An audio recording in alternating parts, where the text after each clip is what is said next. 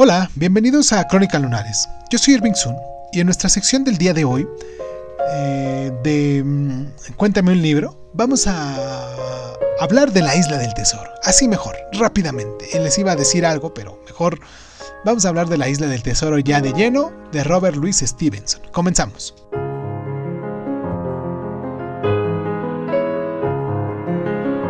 Si no cautiva a los jóvenes, vaya, es que se ha echado a perder desde mis tiempos, declaró Stevenson. Con su atmósfera evocadora, poblada de escenas y personajes fantásticos, la isla del tesoro ha servido de inspiración para innumerables imitaciones. Películas como Los Piratas del Caribe siguen alentando el romanticismo por la piratería y la novela de Stevenson continúa siendo un clásico a pesar de varias intentonas literarias por poner en entredicho su papel en el canon popular. Y sin embargo, eh, la isla del tesoro solo contiene unos pocos de los elementos con los que normalmente se le ha asociado.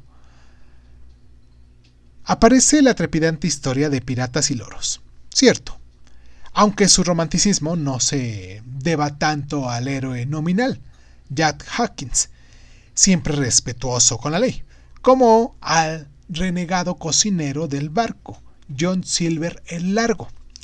Silver es un villano espléndido, imprevisible, grandilocuente y peligroso, y su poblado ingenio y la relación que entabla con Hawkins es tan apasionante como impredecible.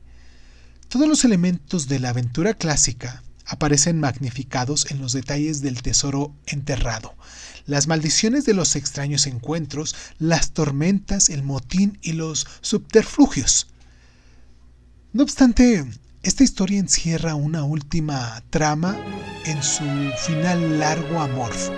Aunque el malvado logre escapar y el héroe regrese rico y próspero, parece que la narración no ha hecho más que empezar.